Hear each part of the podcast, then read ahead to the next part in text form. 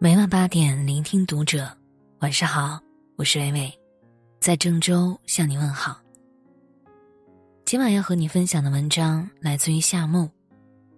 最美大学女校长刷屏，颜值惊呆网友。人的努力可以有多可怕？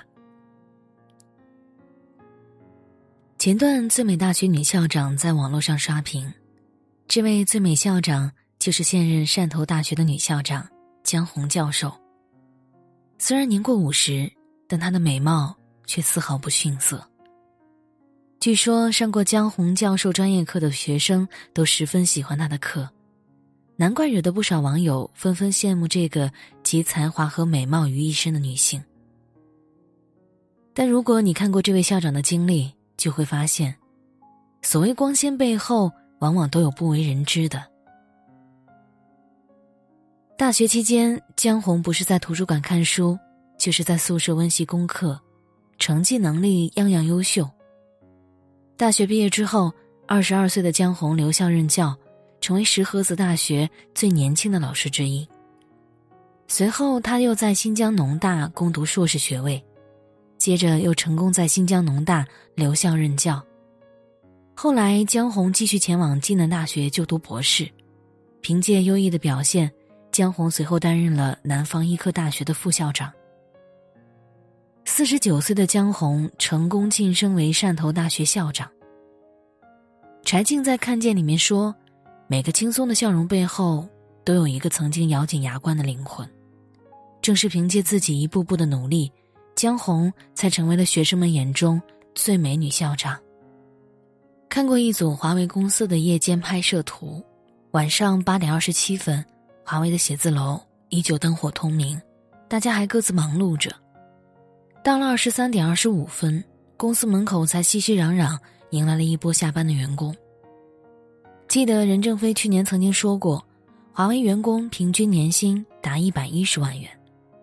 不得不说，正是因为日复一日的埋头苦干，而不是沉溺在追剧、刷朋友圈的片刻娱乐，才换来了他们的高薪报酬。那些你所羡慕的高薪背后，真的是夜以继日的辛苦工作。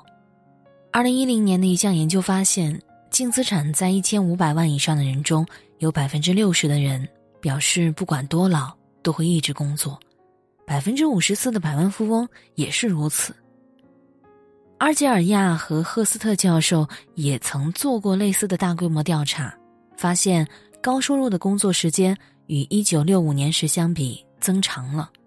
而低技能、低收入工人年工作时间总量却缩短了。年薪低于两万美元的人，超过三分之一的时间用于被动式休闲，比如轻松休息和娱乐消遣；而年薪超过十万美元的人，花在被动式休闲的时间则不足五分之一。所以，不要再羡慕那些薪水高的人，因为你的努力程度与你的薪资水平永远成正比。知乎上有个问题很火，有哪些给年轻人的忠告？其中一条回答让人深省：如果你现在不努力让自己过上想要的生活，那么以后你就会浪费大把的时间去应付你不想要的生活。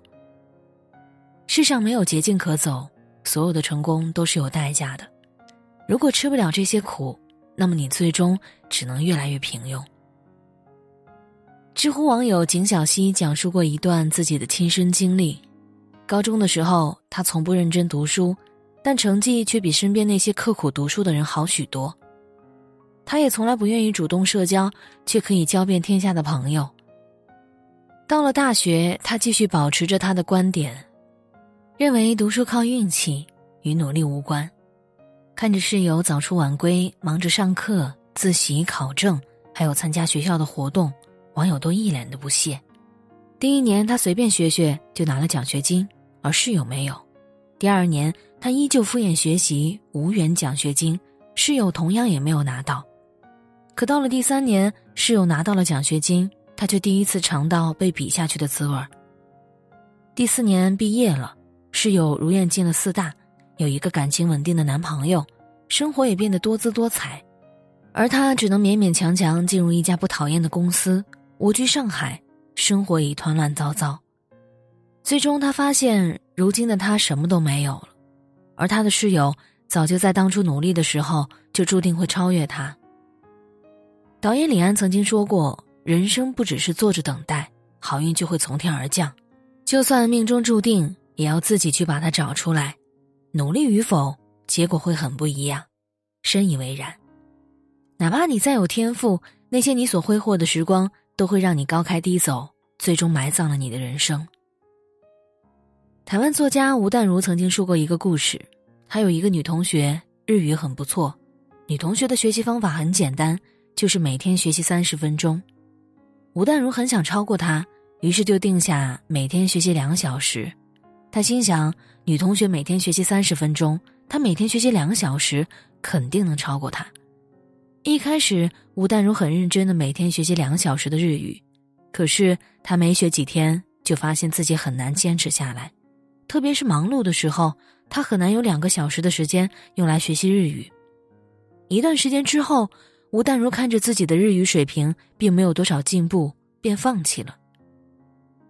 四年之后，他惊讶的发现，那位女同学始终保持了每天学习三十分钟日语的习惯，而且女同学的日语水平早已让他望尘莫及。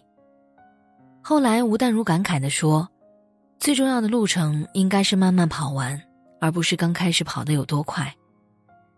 记得网上看过一句话：“高手都是持续性习惯，废人却是间歇性自虐。”不得不说，有的时候我们对努力的误解真的太深。就像宇宙在我们这一代人的困惑当中所说的：“千万不要自己感动自己。”大部分人看似努力，不过是愚蠢导致的。什么熬夜看书到天亮？连续几天只睡几个小时，多久没放假了？如果这些东西也值得夸耀，那么富士康流水线上任何一个人都比你努力多了。请记住，要努力，但不要急功近利。感谢作者夏木，我是微微，我站在原地，等你回来。